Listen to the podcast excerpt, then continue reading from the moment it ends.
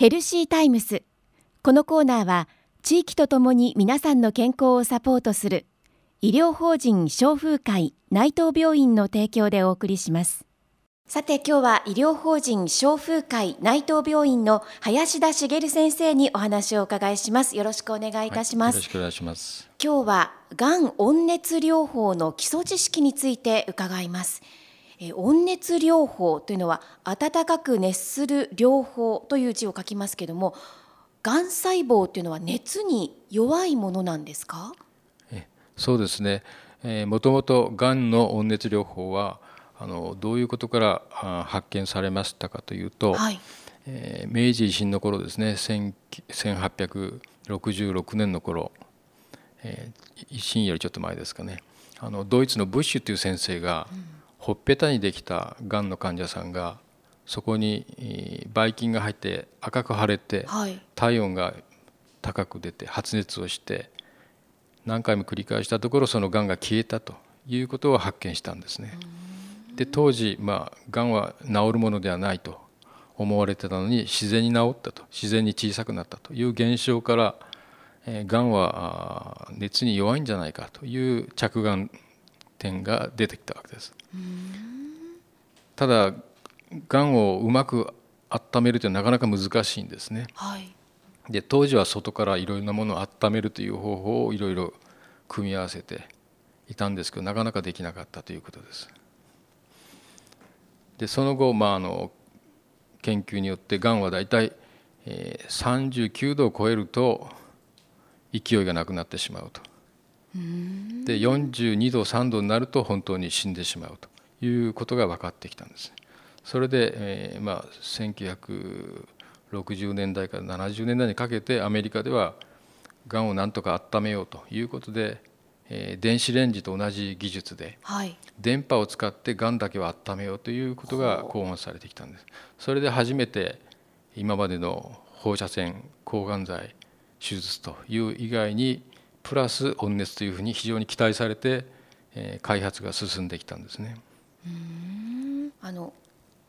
がん温熱療法このメリットは先生どんなところにあるんですか？これはまあ最初のブッシュが発見したように自然退縮というものが期待される可能性もあったんですが、はい、実際には放射線の先生方放射線治療をやる先生方が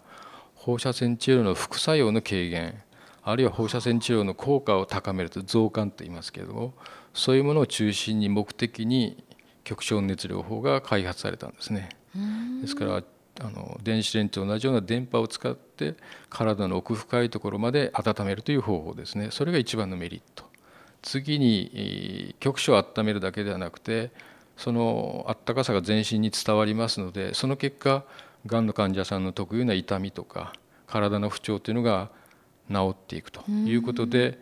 えー、がんそのものは変わらなくても全身状態が良くなるというようなメリットもあると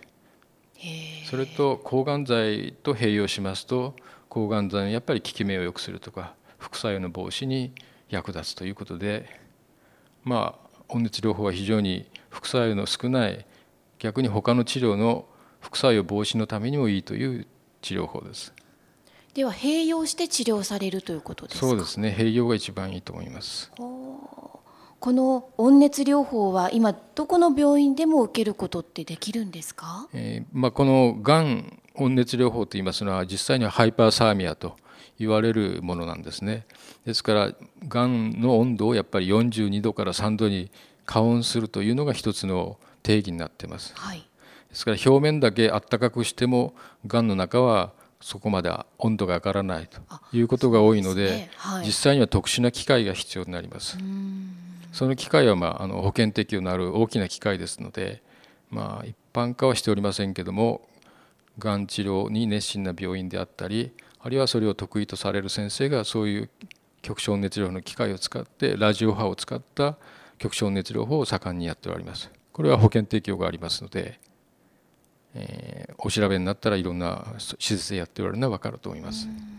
温熱療法っていうのは民間でいろいろあの聞いたりもするんですけれどもやっぱり病院とは違うものまあ、一般の民間療法とかあの鍼灸師さんとかあるいは理学療法で言われる温熱療法はこれはホットパックも温熱療法ですしあの使い捨ての回路を使って温めるだけでも温熱療法なんですね、はい、ですから温度を使った治療っていうのは確かに温熱療法なんですけれども本当のがんを弱らせる治療としてはやっぱり43度深部管深いところを温めるっていうことができないとがんを本当の意味でコントロールできないですね。やはり効果っていうのはかなり出ているものでしょうか？そうですね。これはもう保険適用を受けられるようなくらいの,、まあ、あのハイパーサーミア学会というのがありますのでそれで確立された治療として、えー、あるわけですね。ですから、まあ、やり方次第というか熱心にやればやるほどあの効果は出てますね。まあ、普通抗がん剤とか放射線になりましたら一定の量しかその患者さんにあの与えることができませんけれども、はい、これは物質ではありませんので、はい、温度と時間それをどのくらいやるかというだけですからあの何回もできるという治療になります。ですからまあ、あの緩和治療としても有効性があるわけですね。がんをあの痛みを取ったり、まあ、苦しい冷えると言われるがんの患者さんを温めるという意味でもが実際には使われております。林田先生あの専門的なお話はまた次回お伺いしたいと思います。はい。今日はがん温熱療法の基礎知識について医療法人消風会内藤病院の林田茂先生にお話を伺いしました。ありがとうございました。ありがとうございました今日お話しいただいた内容はポッドキャストでもお聞きいただけます。クロス FM のホームページポッドキャストをクリックしてください。ヘルシータイムスこのコーナーでは誰もが気になる健康に関するさまざまな話題。睡眠や禁煙正しいダイエットなど身近な話題を医療の見地からお話しします。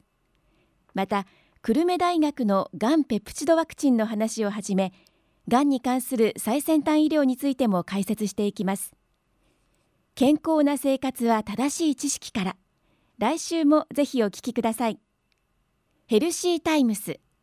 このコーナーは地域とともに皆さんの健康をサポートする。医療法人消風会内藤病院の提供でお送りしました。